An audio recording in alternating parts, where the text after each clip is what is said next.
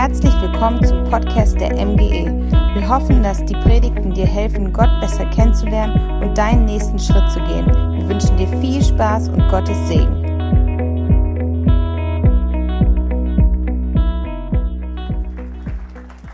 Wow, richtig gut, so einen Live-Bericht direkt aus dem Engel-Hauptquartier zu bekommen. Vielen Dank, Kelin ähm, oder Engel Gloria. Ähm, ja, echt eine spannende Geschichte, die wir bestimmt schon alle kennen, oder? Also ihr Kinder, ihr habt die Geschichte von den Engeln und von Maria und Josef auch schon mehrmals gehört, oder? Wem kam das bekannt vor, diese Geschichte, die wir gerade gehört haben? Huiuiui, da melden sich aber ganz schön viele Leute. Maria und Josef, zwei ganz einfache Leute, die Teil von dieser spannenden Weihnachtsgeschichte sind und die Hauptrolle spielen bei der Geburt von Jesus.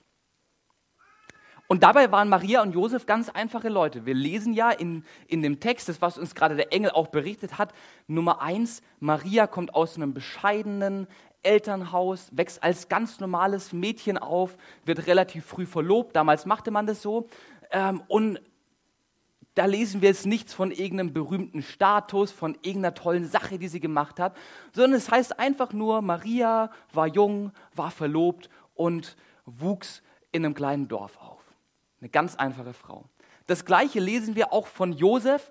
Wir lesen davon, der Mann wächst in Nazareth auf. Das ist seine Heimatstadt oder sein Heimatdorf, eine kleine Siedlung. Und dort ist Josef ein Zimmermann. Zimmermänner, das waren damals die Allround-Bauarbeiter, die alles konnten, ähm, quasi so Kai Kuhlmann der Antike. Ähm, und als Zimmermann, da hast du Häuser gebaut, vom Fundament bis zum Dach. Das war so deine, dein Job, das war dein Beruf. Und Josef war einfacher Bauarbeiter, ähm, der es liebte, Häuser zu bauen und ganz einfach gestrickt war. Maria und Josef, ganz einfache Leute, die aber eine Besonderheit auszeichnet. Maria und Josef waren bereit für alles. Sie waren bereit, alles zu tun. Mich erinnert es ein bisschen zurück an meine Ausbildung als Bankkaufmann. Wer von euch war schon mal auf der Bank? So Weltspartag, Spardose abgeben. Ähm, ich habe, bevor ich Pastor wurde, ähm, eine Ausbildung bei einer richtig guten Bank gemacht den Namen verrate ich nicht, ne? keine Werbung. Und die ersten Wochen als Bank-Azubi, kann ich euch sagen, da war ich genauso drauf wie Maria und Josef. Ich war bereit für alles. Ich war damals 19 Jahre alt und kam in eine kleine Dorffiliale in dem wunderschönen Dorf Öschelbronn. Ähm, es war eine kleine Filiale mit drei Angestellten, der Herr Oechsle, 28 Jahre alt, Filialleiter, der Herr Rauer, Bankberater, 27 Jahre alt, und der Herr Blessing, 25, an der Kasse. Und ich, junger, kleiner Azubi, 19 Jahre alt, kam zu diesen drei gestandenen Männern ähm, und zusammen haben wir die Filiale gerockt. Und diese drei Männer haben mich ausgebildet zum Bankkaufmann. Wenn ihr gerade zuschaut, ne, Herr Oechsle, Herr Rauer, Herr Blessing, vielen Dank euch. Ich habe super viel gelernt bei euch. Es war eine schöne Zeit.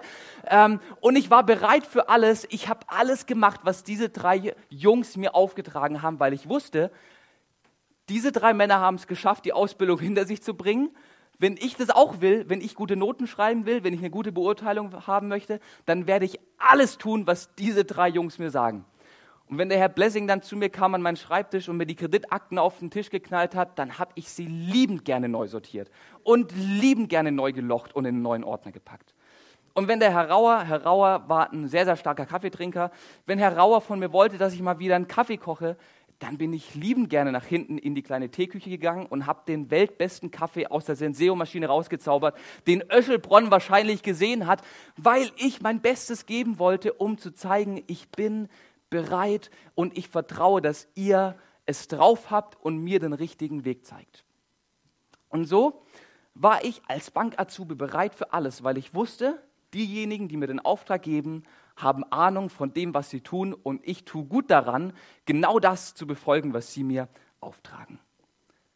Und genau das finden wir bei Maria und bei Josef. Wenn wir uns gerade noch mal zurückerinnern an den guten Bericht von Engel Gloria, dann erinnern wir uns, dass zuerst der Engel zu Maria kommt und zu Maria sagt, hey Maria, pass auf, gute Botschaft für dich. Ähm, du wirst Mutter von Jesus werden, dem Retter der Welt. Du wirst schwanger werden, ohne dass du mit deinem Mann in einem Bett geschlafen hast. Großartige Neuigkeiten, yippie yay.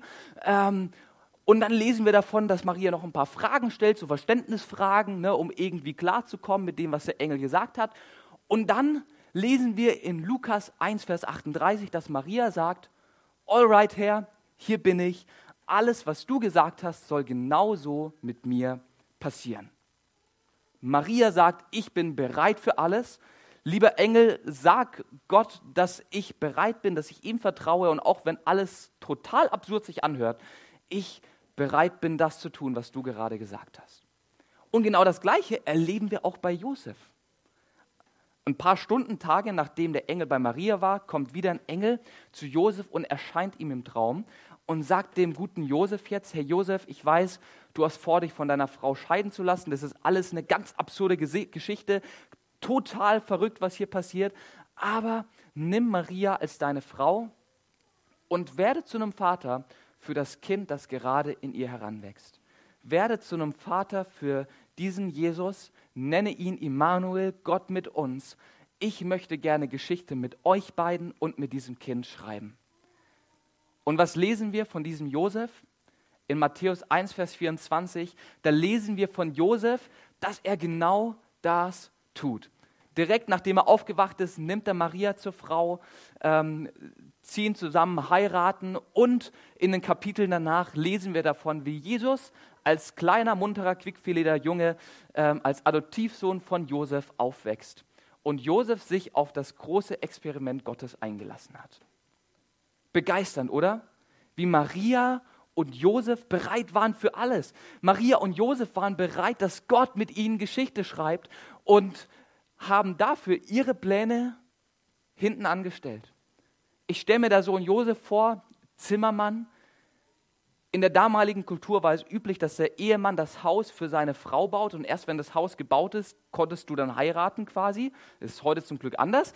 Ähm, ne, stell dir das mal vor, du musst erst ein Haus bauen, bevor du heiraten kannst. Ne, und, und Josef wirft diese Pläne erstmal über Bord. Das, der Traum vom großen Haus mit, mit großem Familienzimmer, ähm, schönen Kamin und alles wird erstmal über Bord geworfen. Der Traum von einer schönen, geordneten Hochzeit wird hinten angestellt. Seine Karrierepläne, die er sich so gemacht hat für die nächsten 10, 15 Jahre mit ähm, eigenem Betrieb und Selbstständigkeit, erstmal hinten angestellt.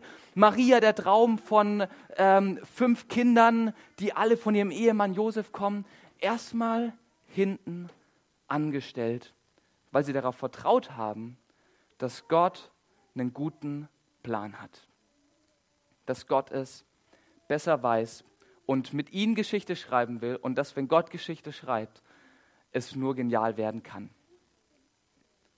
Wie oft schreiben wir aber unsere eigene Geschichte? Wie oft planen wir unsere nächsten drei, fünf, zehn Jahre und haben schon einen genauen Schritteplan, wie alles ablaufen soll? Also ich habe das gefühlt schon, seitdem ich klein bin, ich wusste immer ganz genau, was ich werden will und ganz genau wusste, was, was kommt. Also ich wusste schon, seitdem ich fünf war, dass ich auf jeden Fall Feuerwehrmann werden will. Safe, der Plan war safe. Ähm, dann im Alter von sechs hatte ich eine kleine Verehrung, da wollte ich Krankenschwester werden, ähm, weil, weil mir die Polypen rausgemacht wurden und die Krankenschwester war so nett, dann dachte ich mir, dann kann ich auch Krankenschwester werden. Ähm, dann kam der Plan aber wieder zurück zum Feuerwehrmann und immer so weiter wurden meine Pläne gemacht. Dann wusste ich, okay, ich gehe aufs Gymnasium und nach dem Gymnasium, da werde ich Architekt und ähm, dann kommt das. Und ich war schon immer dabei, mir Pläne zu machen. Ich war schon immer dabei, in die Zukunft zu schauen und zu sehen, welche Schritte kommen als nächstes. Und so lieben wir es doch, unser Leben zu planen, oder? Also von klein auf, ich glaube, jeder von euch Kids hat irgendeinen Traum, was er später mal sein wird, oder? Wer von euch hat schon einen Traum, was für einen Beruf er mal haben will? Ja, also wenn da die Hände nicht nach oben gehen, dann muss ich mal mit euren Eltern reden. Ähm, das stimmt ja wohl was nicht. Nee, aber wir, wir kennen das, oder? Wir, wir lieben es, Pläne zu machen und nach vorne zu denken und denken natürlich an, an Erfolg nach Erfolg, an, an Sieg nach Sieg und planen unser Leben. Und ich kann das Ganze vielleicht vergleichen mit einer Klaviertastatur wenn wir unser Leben planen, wenn wir unser Leben ausrichten, dann planen wir von einem Schritt zum nächsten und gehen davon aus, dass es natürlich immer besser wird, oder? Und dann planen wir von der Grundschule zum Gymnasium, zum Studium, erster Job, zweiter Job, dritter Job, Gehaltserhöhung, erstes Haus gekauft. So, jetzt kommen die Kinder und dann die gute Rente. Halleluja.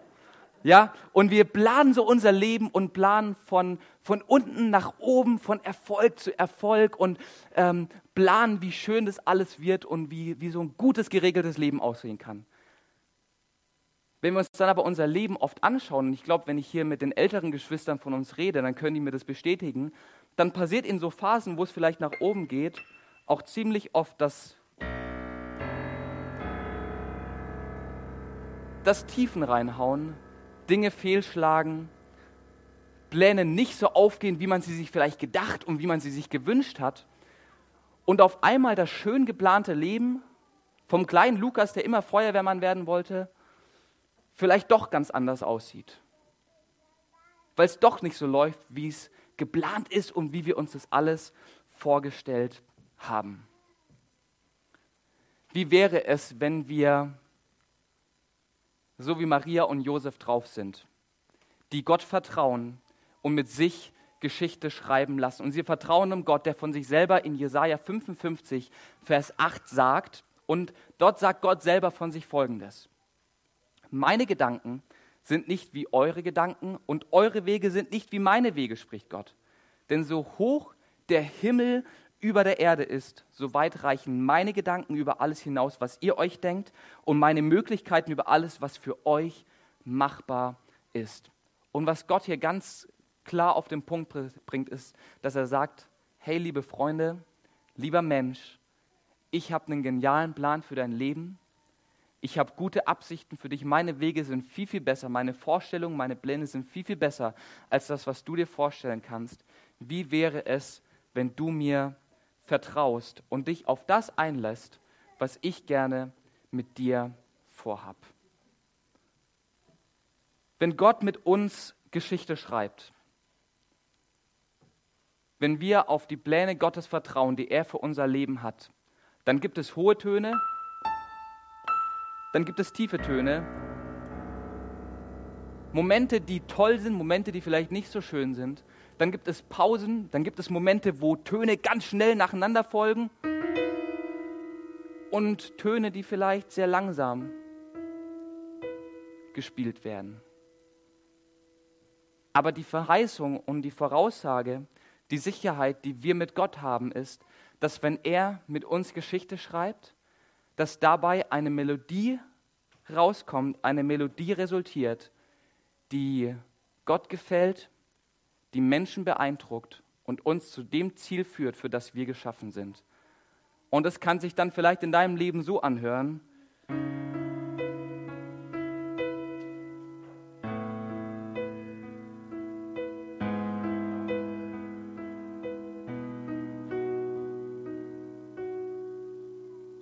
eine Melodie aus Höhen, aus Tiefen, eine Melodie mit anhaltenden Noten, eine Melodie mit Pausen, mit Dynamik, aber eine Melodie, die sich schön anhört und die von Gott geschrieben ist. Planst du noch deine eigene Geschichte? Planst du deine eigene Autobiografie, die du schreibst für die nächsten drei, fünf Jahre? Oder lässt du dich genauso wie Maria und Josef auf die Geschichte Gottes ein, die er mit deinem Leben schreiben möchte?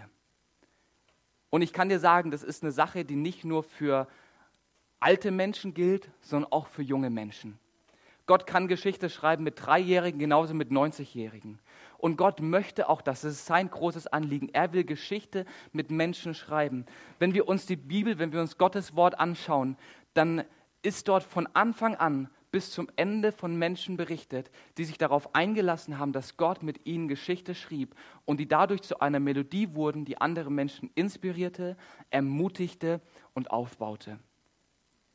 Ich wünsche mir nichts Sehnlicheres, als dass genau das, das mit meinem Leben passiert. Ich möchte gerne, dass Gott mit mir Geschichte schreibt, weil ich weiß, dass dabei der beste Klang rauskommt, den mein Leben produzieren kann. Wenn Gott mein Leben plant, wenn Gott meine Geschichte schreibt, wenn Gott meine Biografie plant, dann kommt was Gutes dabei raus.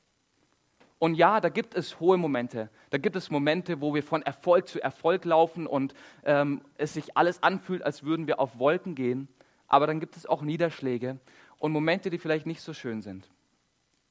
Bei Maria und Josef bedeutete das, dass sie wenige Monate, wahrscheinlich so ein bis zwei Jahre nachdem Jesus geboren wurde, erstmal nach Ägypten fliehen mussten und dort als Flüchtlinge gelebt haben, weil der König Herodes alle Babys im Alter von Jesus ermorden ließ. Bei Maria und Josef bedeutete das, dass sie einen Sohn großzogen, der zwar ein Kind war, aber trotzdem irgendwie schon viel, viel weiter wie alle anderen, der im Tempel mit den hohen Priestern diskutierte und sie ihn tagelang gesucht haben.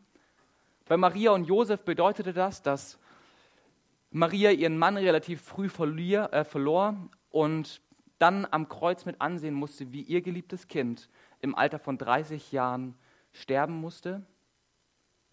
Bei Maria bedeutete das aber auch, dass sie am dritten Tag nach dem Tod von Jesu miterleben durfte, wie Jesu auferstand und zum Retter und zum, zum Herr der gesamten Welt wurde. Wenn Gott mit uns Geschichte schreibt, dann gibt es Tiefen, dann gibt es Höhen. Aber schlussendlich bekommen wir eine Melodie, die uns zum Ziel führt und die unsere Bestimmung erfüllt. Und ich will dich einladen, wir haben jetzt gleich ein Lied, was abspielen wird und das uns eine Zeit der Reflexion einfach gibt. Und ich will dich einladen, ganz egal wie alt du bist. Du kannst diese Entscheidung treffen, wenn du drei, wenn du vier Jahre alt bist. Du kannst diese Entscheidung treffen, wenn du schon längst in Rente vielleicht bist. Diese Entscheidung lässt du dich darauf ein, dass Gott Geschichte mit dir schreibt. Wir dürfen jetzt gleich das Lied starten und äh, du darfst gerne die Augen schließen oder sonst irgendwie nachdenken und frag dich, lässt du Gott mit deinem Leben Geschichte schreiben und vertraust du ihm, dass seine Melodie besser ist als die Melodie, die du selber produzieren könntest.